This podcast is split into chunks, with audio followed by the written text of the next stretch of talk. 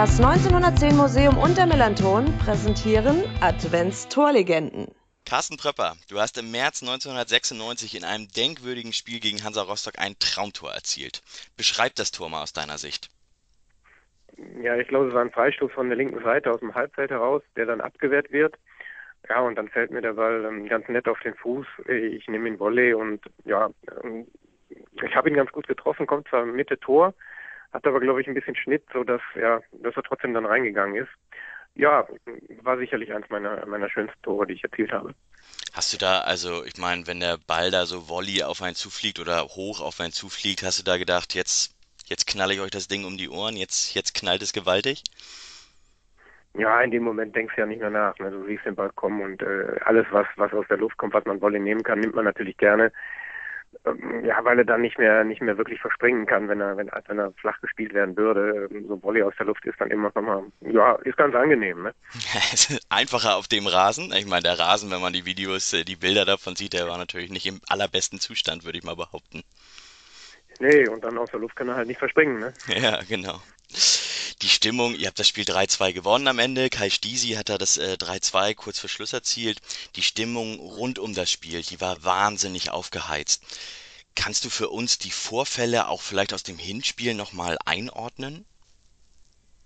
Äh, ja gut, gegen Rostock ist der, glaube ich, ja immer aufgeheizt. Das ist ganz normal, da prallen zwei Welten aufeinander. Ich glaube, im Hinspiel ähm, sind Rauchbomben geworfen worden und ähm, das Spiel ist trotzdem, ja, ja, glaube, zu Ende gespielt worden auch. Wir haben 2-0 verloren, haben Protest eingelegt. Äh, der ist aber, glaube ich, abgelehnt worden. Aber ich glaube, gegen Rostock, egal, Hinspiel, Rückspiel, gegen Rostock ist, äh, brennt es halt immer und ähm, ja, sind sicherlich aber auch die besten Spiele, weil so viele Emotionen drin sind.